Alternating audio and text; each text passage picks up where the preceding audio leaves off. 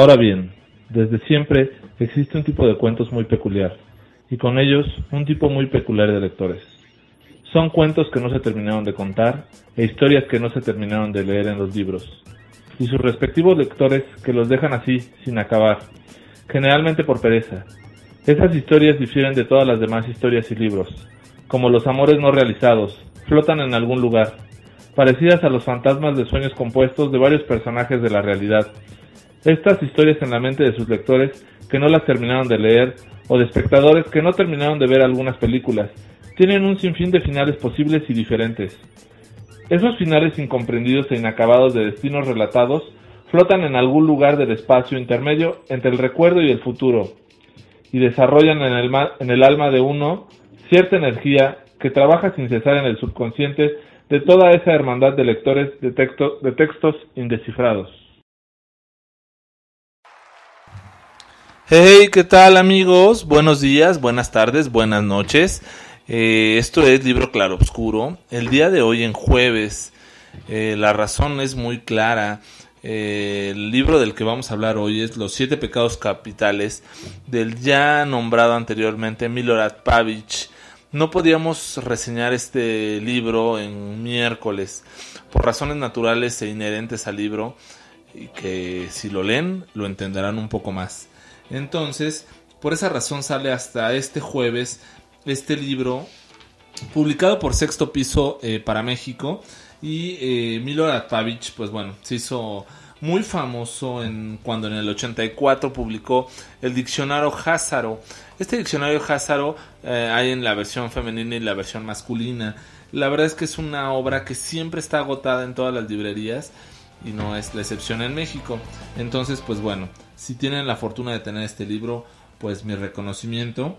Eh, este libro fue ganador al premio NIN, que es el máximo premio literario a las letras serbias. Eh, anteriormente ya habíamos reseñado algún otro autor serbio, eh, Goran Petrovic, con la mano de la buena fortuna. Y en este caso Milorad Pavic, este compatriota, tiene una forma muy exquisita de escribir y muy en ocasiones esa ficción aumentada o esa fantasía aterrizada en la realidad o esa realidad llevada a la fantasía. Este libro es de siete cuentos eh, y trae como regalo un folletito con dos cuentos más. Uno de ellos se llama Partida de ajedrez con piezas mexicanas y relata eh, la vez que visitó a Teotihuacán y compró un ajedrez tallado en mármol blanco y negro. Los blancos eran los españoles y los negros los aztecas. Eh, al final de jugar una partida con una vendedora mexicana, pues ganaron eh, las piezas negras. Tiempo después, cuando regresó a su Serbia, eh, fue a Kosovo y se puso a jugar con un comandante. Eran los turcos contra los serbios. después de un aparente ataque contundente, los serbios comenzaron a perder contra los turcos hasta que las piezas recobraron vida y vieron que esa, en realidad, no era su guerra. T para dos. El escritor les aconseja, queridos lectores, que no lean este cuento un miércoles y de ninguna manera antes del mes de mayo. Además, lo más conveniente sería que lo leyeran por la noche y en la cama. Descubrirán las razones por ustedes mismos. Aún debo decir que en este cuento no hay héroes. Los únicos héroes aquí son ustedes, sus lectores. Yo sé que, mientras escribo esto, mi ojo izquierdo mira el papel como el ojo de mi padre y el derecho como el ojo de mi madre. Tal vez por esa razón no resulta tanto un cuento como una especie de elixir de amor, y estos renglones se convierten en las instrucciones para el uso de dicho elixir. Ustedes, no obstante, saben que la diferencia entre dos amores puede ser más grande que la diferencia entre el amor y el odio. Quizás por eso cada amor grande empieza con tres pequeñas mentiras, y son justamente ellas esas pequeñas mentiras lo que tenemos que agregar al cuento como base para esta pócima de amor. La primera de ellas, queridos lectores, sean quienes sean o se llamen como se llamen, será su nombre secreto, es decir, falso. Así que el nombre de la lectora de este cuento será desde ahora Aceneta, como la esposa del hermoso Josefo, mientras que el nombre secreto del lector será Aristín, como se llamaba un escritor del siglo XII. Pero el elixir, de, el elixir de amor aquí ofrecido podrán aprovecharlo, queridos Aceneta y Aristín, solo si pasan por una iniciación especial, es decir, si logran alinearse entre los héroes de este cuento, porque no todos los lectores de este texto podrán realizarlo. Por otro lado, tengan en cuenta que esto no es inocuo, porque la conversión del lector en el héroe de un libro le da la posibilidad al escritor de lastimarlo, incluso de matarlo, en cuestión de dos renglones. Sin embargo, nuestro objetivo aquí es el amor y no la muerte, un elixir de amor y no un veneno. Así que ármense de valor y escuchen las primeras instrucciones. Aparentemente, todo parece bastante fácil. Es suficiente que en un futuro cercano mientan tres veces. Pero también se necesita que algo ya haya ocurrido en su pasado reciente. Un evento aparentemente pequeño e insignificante que, sin embargo, representa la condición para acceder a la pócima del amor. Mis instrucciones seguirán por separado para Ceneta y después para Edistín, porque difieren dependiendo de su destinatario.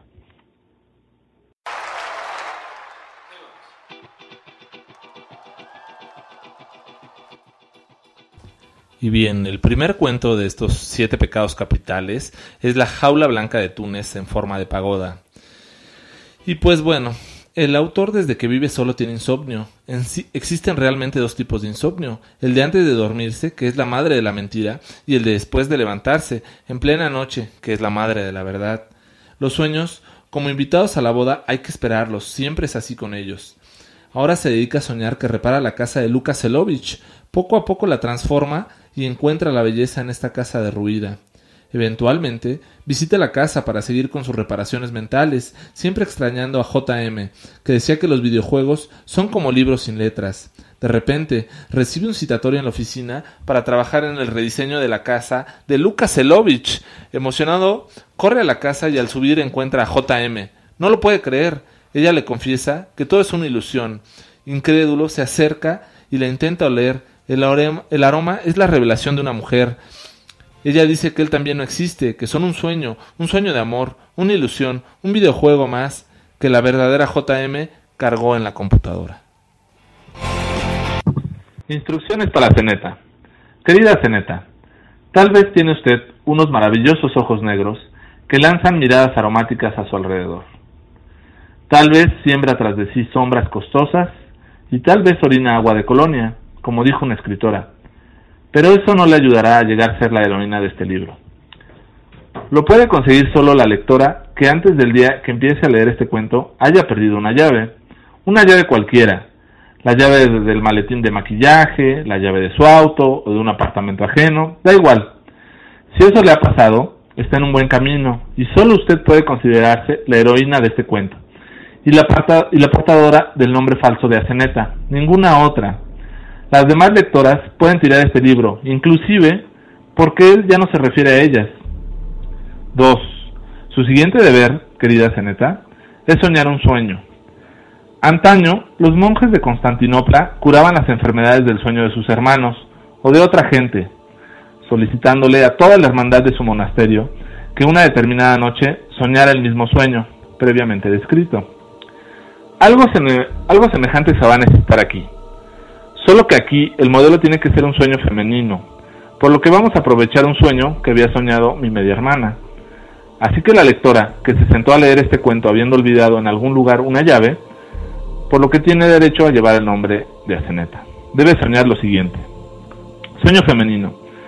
Sueño que camino de noche por una calle desierta. Es tarde, está oscura. Empiezo a sentir miedo cuando de pronto escucho unos pasos detrás de mí. Son pesados y resuenan cada vez con más velocidad. Aún estoy lejos de mi casa, me apresuro y luego empiezo a correr con pánico. Los pasos pesados son cada vez más frecuentes y el desconocido a mis espaldas está corriendo. Me persigue. En una esquina alcanzo a verlo con el rabillo del ojo. Es un hombre más robusto que yo, que apresura su paso sin hablar en la oscuridad. Allí ya no hay calles, solo una, una zona densamente poblada. Uno atraviesa los patios de las casas, viejas escaleras, pasa por los pórticos, a veces por las antesalas abandonadas de las casas. De pronto, como suele ocurrir en los sueños, las piernas ya no me obedecen. Sigo corriendo, pero no me muevo de un portal que me observa su obscuridad. Me quedo paralizada. El desconocido se acerca cada vez más, casi me cubre su sombra. Pero en el momento decisivo, de repente deja de perseguirme. Se detiene en una esquina, se para junto a la pared y orina por un largo, un largo, largo rato. 3. Por supuesto que la mañana siguiente, en cuanto se despierte, querida Ceneta, usted se dará cuenta de que no lo ha logrado. No ha soñado el sueño solicitado, sino algún otro, diferente, quién sabe cuál. Pero no se preocupe, eso no importa en absoluto. El sueño en realidad no le fue solicitado para que lo soñara, porque hoy en día ya nadie sabe hacerlo, sino para recordarlo muy bien. Incluso hay una razón adicional, pero cada cosa a su momento. Ahora debe de buscar algún pendiente suyo, cualquiera, necesitará solo uno, póngalo en su bolso. 4. El siguiente miércoles debe ir a, la terraza de la taberna más cercana a la iglesia principal de su colonia. Aquí, por ejemplo, en Belgrado, sería la terraza de la taberna El Signo de Interrogación, en la calle Kralilla Pietra número 6. Al mediodía debe sentarse ahí, al sol, y ordenar un té. Mientras lo esté bebiendo, ponga sobre la mesa aquel pendiente. Luego ya no tendrá que hacer nada, salvo esperar. Debe esperar a un joven que pondrá sobre la mesa ante usted una llave sin cortar. Sin embargo, la espera es un oficio difícil, también una buena escuela. Pero tenga cuidado, el cuento en este punto puede dejar de ser un cuento de amor en un sentido clásico, porque solo Dios sabe a quién traerá la casualidad ante usted un miércoles en la terraza de la taberna para que en un té para dos se tope con quien le hace falta en la vida. Puede suceder que nadie con una llave aparezca, no solo este miércoles, sino tampoco el siguiente, o puede suceder que solo un joven con una llave sin cortar se tope con diez chicas con aretes sobre la mesa. Es decir, este cuento se convirtió en una tienda de elixir de amor, pero este, como todas las demás pócimas mágicas, no es inocuo.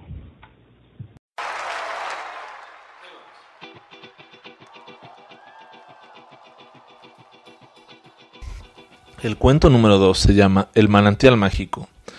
Cuando estudia Bellas Artes en París, observa y estudia la vida de Pavarotti, apasionado, queriendo entender por qué esa voz tan impresionante.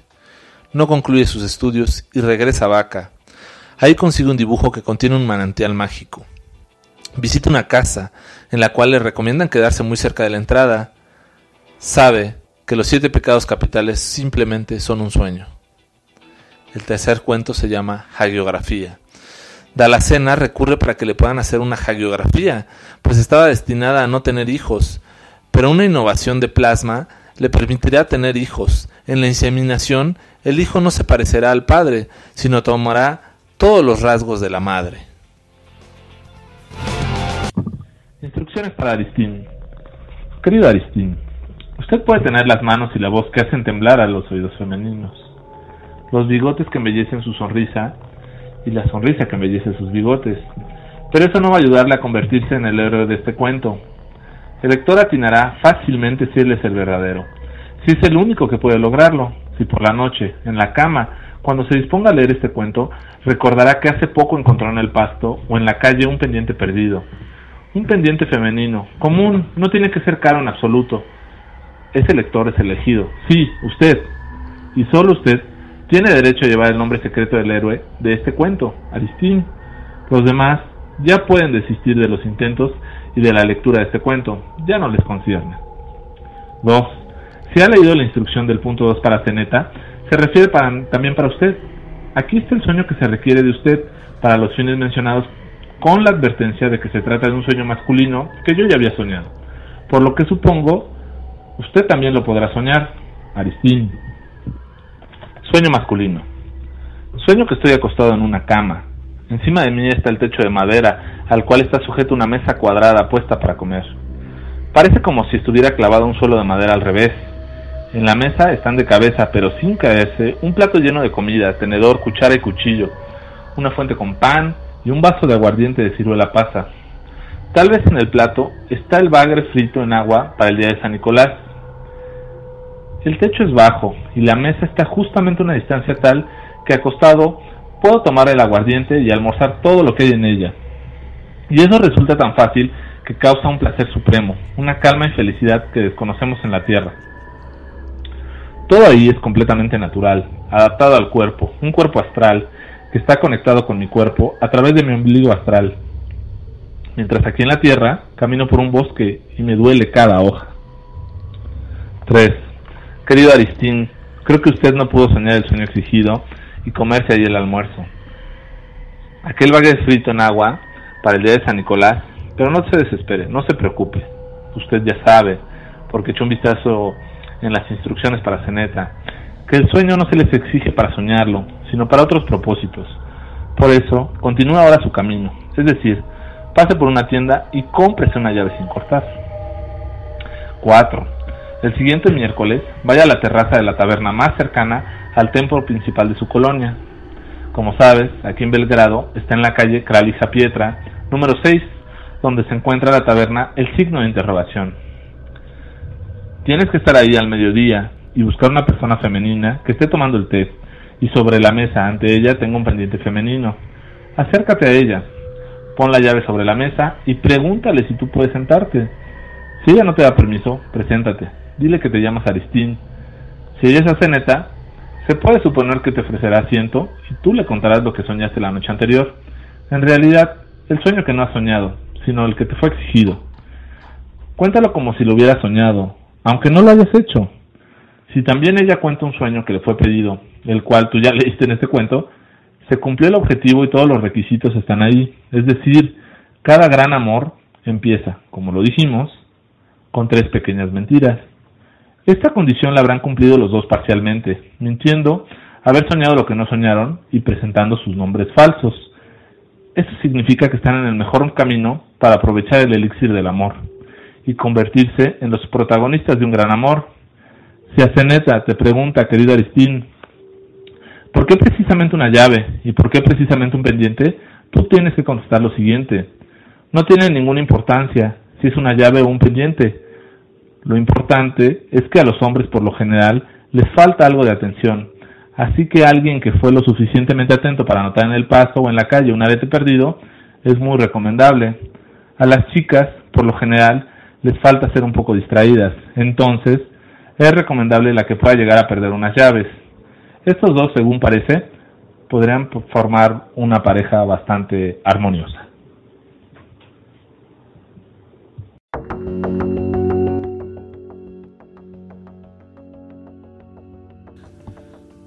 Cuento número 4. Cazadores de sueño. Para un hombre entrado en años, el amor ofrecido es un regalo que se ha dejado de esperar. En este cuento, el personaje principal recibe dos cartas, una para visitar a una mujer que declara un amor profundo y otra, un doctor que le dice que no acuda a la cita de la primera casa. Dos casas contiguas, encarado lleva, número 42 y número 44. En una hay tres mujeres que existen en sus libros anteriores, en la otra, tres hombres que podrían ser vampiros el paso entre una y otra tiene consecuencias. Casi dos años después de que este, cuento, de este cuento fuera escrito y publicado en un periódico, me llamó por teléfono una voz masculina. Me dijo que no nos conocíamos, era mi lector y que tenía que decirme algo extraordinario en relación con el cuento T para dos. Quedamos en encontrarnos en la terraza de la taberna, el signo de interrogación. En aquel entonces yo ya había cumplido 70 años. Había entrado en el siglo XXI y empezaba a olvidar sin orden muchas cosas, cazar cornejas, tirar los guijarros sobre la superficie del agua, entrar por la puerta de espaldas, días de la semana primero en ruso y después en francés, mientras que los nombres de días en inglés brotaban de mi memoria a pesar de que jamás los había aprendido bien. En resumen, el alma se me salía por la nariz y yo tenía que estornudar cada mañana, aunque todavía no me olvidaba de cómo reír. Por eso me reí en el auricular. Él no lo hizo y nos encontramos en la terraza de la taberna El signo de interrogación. Él estaba tomando café y leyendo el periódico La Voz Pública. Estaba en la mejor edad, cuando las virtudes aún no empiezan a convertirse en vicios. Vestía bien, de negro, tenía tres caras transparentes una encima de la otra, cada una hermosa a partir a su propia manera. Tres tipos de cabello en la cabeza, uno cerdoso, otro parecido a plumas y un corto pasto hirsuto en la mollera. Con su mirada podía congelar el agua en el vaso delante de él. Yo me desconcerté y concluí, Dios cura, nosotros solo cambiamos de vendajes. Me contó lo siguiente.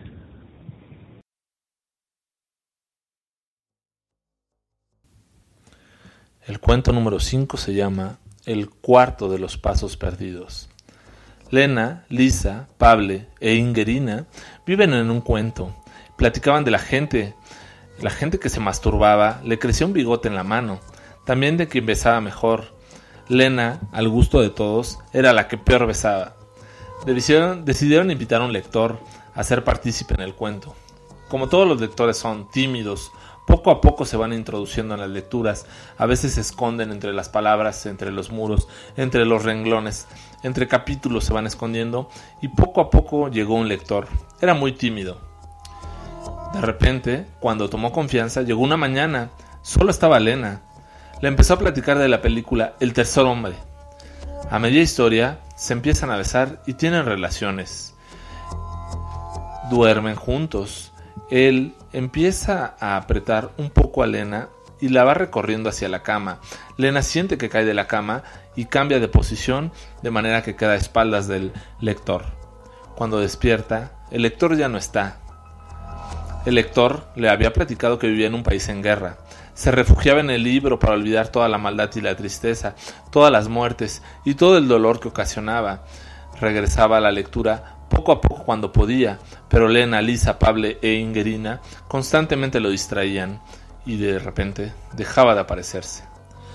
Después de esto, durante siete meses no supo del lector hasta que tuvo un sueño.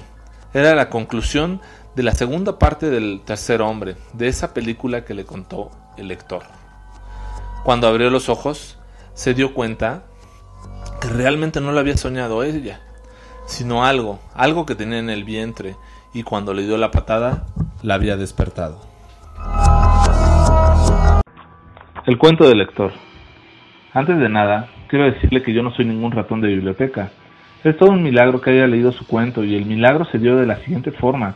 Un día mientras paseaba por Kalemestán, mi mirada cayó, por pura casualidad, sobre un objeto que brillaba en el pasto. Me agaché y encontré un pendiente femenino. Parecía un poco aplastado, probablemente pisado, pensé, y lo metí en el bolsillo. Lo olvidé ahí porque los bolsillos son los mejores lugares para olvidar las cosas. Cuando después de algunos días volví a poner la misma chaqueta, palpé el pendiente en el bolsillo. Primero sorprendido de que estuviera ahí, pero luego pensé, hay que ir al bazar del milenio a visitar un joyero y pues ver si me lo puede comprar. Él era mi compañero de la escuela. Me preguntó, ¿de dónde sacaste esta maravilla? La encontré. Examinó el pendiente bajo la lupa y dijo, oro de 14 quilates con tres diamantes, tres verdaderos diamantes. ¿Cuánto vale esto? Mi amigo dijo con una impresionante mueca en la cara una suma aproximada que me hizo dar vueltas en la cabeza. Siguió examinando el pendiente cuidadosamente bajo la lupa. En el pendiente hay un poco de sangre seca. Fue arrancado de la oreja de una chica, por eso está un poco deformado. Al devolverme la joya a mi amigo quedó un poco pensativo y agregó, yo sé que tienes este pendiente. Y yo me quedé pasmado. ¿Estás bromeando? Lo sabe todo el mundo. Perteneció a Xenia Kaloper. Hace un mes todos los periódicos escribieron sobre ella. Fue robada y asesinada en Kalepenstan. ¿Sabes? Eh, este tipo de cosas son extrañas. Nena, quítate la chuchería para que no te arranque la oreja. No obedeció. A juzgar por los periódicos le arrancaron los aretes, le quitaron las sortijas de las manos y un anillo de un pie, todo con violencia y rapidez. El asesino tenía prisa. El anillo del pie fue encontrado ahí mismo, lo demás ya no. Y bueno, ¿ahora qué hago con esto, amigo? Tienes varias posibilidades, cada una peor que la anterior. Entregar el asunto o el arete a los órganos de justicia. Dos, devolver el pendiente a la familia de la difunta Xenia Caloper, o tres, vendérmelo a mí bajo la condición de que yo quiera comprarlo. En los tres casos yo pienso que deberías eh, de explicarle a la policía cómo lo obtuviste. Mm, un poco desesperado devolví el pendiente al bolsillo y decidí olvidarlo ahí de nuevo. Por ahora, antes de salirme de la tienda, mi amigo me gritó, todo esto tiene un, buen, un lado bueno. Yo le pregunté cuál. Te convertiste en el personaje de un cuento. ¿Qué cuento? Me quedé asombrado de nuevo. El cuento se llama Te para dos y sus personajes llegan a ser todos aquellos que encontraron cualquier pendiente en cualquier lugar. Yo lo leí hace poco en un periódico. Un momento, aquí está.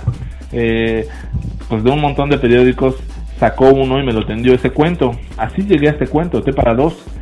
Y así se dio que leyera tu cuento.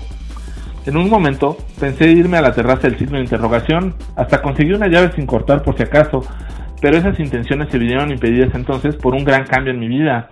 Dos semanas después de haber leído el T para dos, me dieron inesperadamente un empleo en el extranjero. Estuve fuera de Belgrado varios meses, trabajaba en Moscú y tenía la intención de continuar mi vida allá cuando me avisaron de mi padre había muerto, así que tuve que regresar a enterrarlo y encargarme de su apartamento.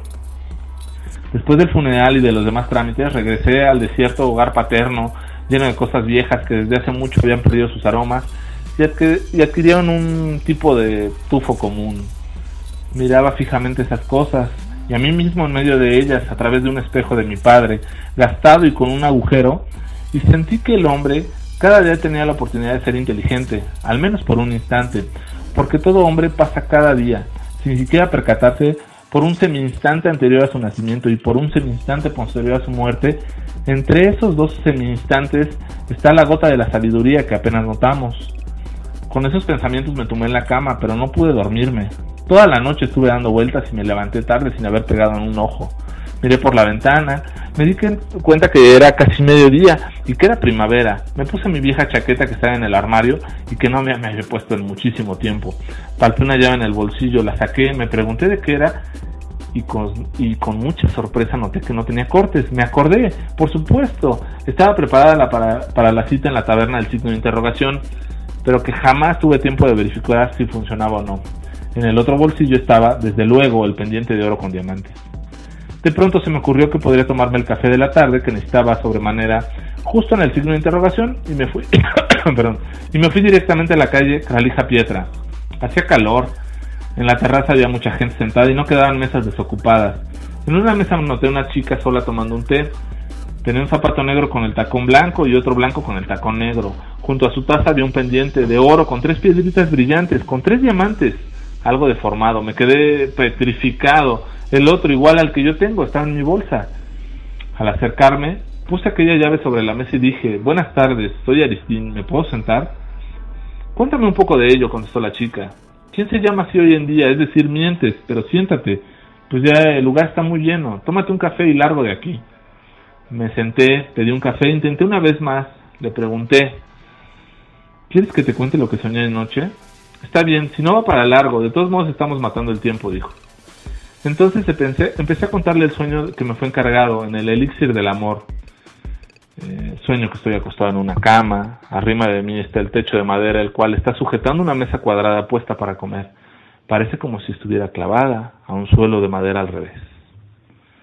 La chica desesperada me dijo, mientes de nuevo, en tus ojos veo que anoche no pegaste un ojo, ¿cómo pudiste soñar despierto? Ante estas palabras, yo quise levantarme de la mesa cuando ella me preguntó, ¿y dónde está tu pendiente? ¿Perdón? Me desconcerté. ¿Cómo, cómo puede ser que me pregunte eso? Pero empecé a revisar mis bolsillos, aunque sabía que por ahora no iba a enseñarle el pendiente de ninguna forma. Finalmente pregunté solo por decir algo. ¿Cuál pendiente? Eh, creo que mi, mi rostro lució una sonrisa cartonada mientras pagaba el café, pero ella no desistía. ¿Cómo que qué pendiente? el que es el prerequisito para que te conviertas en el cuento de para dos y vengas para acá. Felicidades. Es tu tercera mentira de hoy. Mentiste antes de que terminaras de leer el cuento. Tú no encontraste ningún pendiente en absoluto. Me reí y regresé a la mesa. Desde entonces empezamos a vernos diario por las mañanas mientras me iba a trabajar.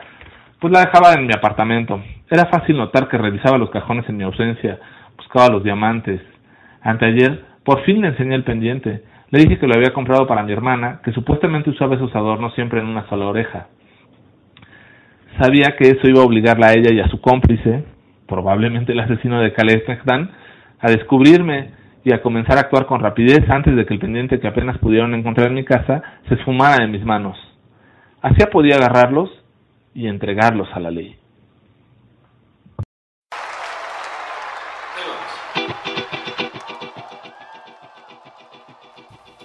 Y así llegamos al último cuento de Siete Pecados Capitales de Milorad Pavich, El espejo con agujero. La historia del cuento número 7 vincula a las demás con este cuento, a un tipo de conclusión, a una interpretación de los otros seis.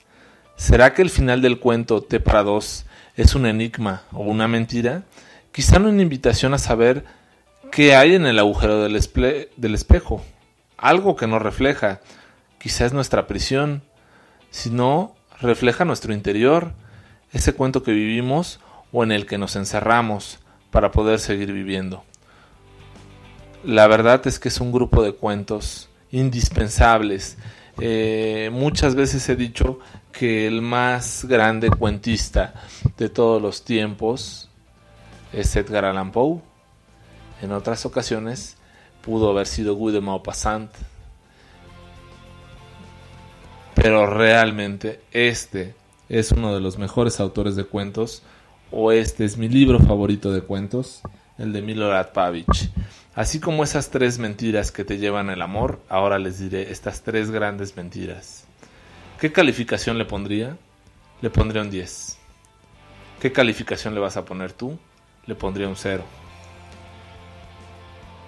Tienes que escuchar muchas veces esta grabación para poder entender la secuencia de los cuentos y por supuesto, cada fragmento es el cuento número 6. Buenas tardes, buenas noches, buenos días. Esto fue el libro Claro Obscuro Muchas gracias por escucharnos. Espero que haya sido de tu agrado. Adiós.